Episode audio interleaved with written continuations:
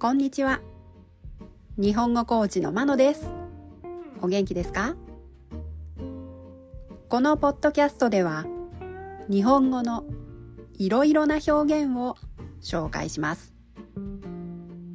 このような表現を知っていると相手が言っていることがもっとわかるようになりあなたが言いたいことがもっと言えるようになります。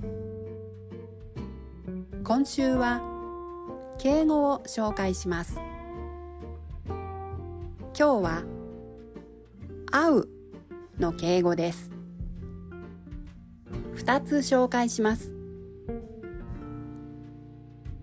お会いするとお目にかかるです。お会いするとお目にかかるは自分が会う場合に使います。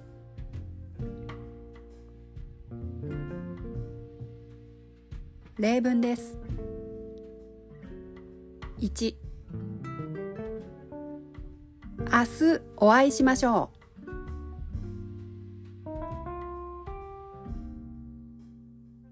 う。2まだ森さんにお目にかかったことはないんです。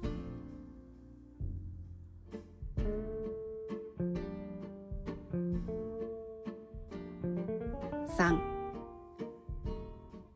森さんには午後お会いする予定です。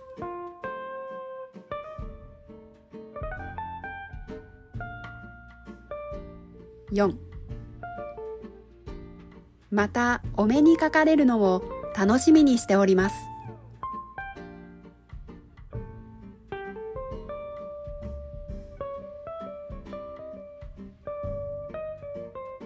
いかがでしたか？次回も敬語を紹介します。では今日はこの辺で。さようなら。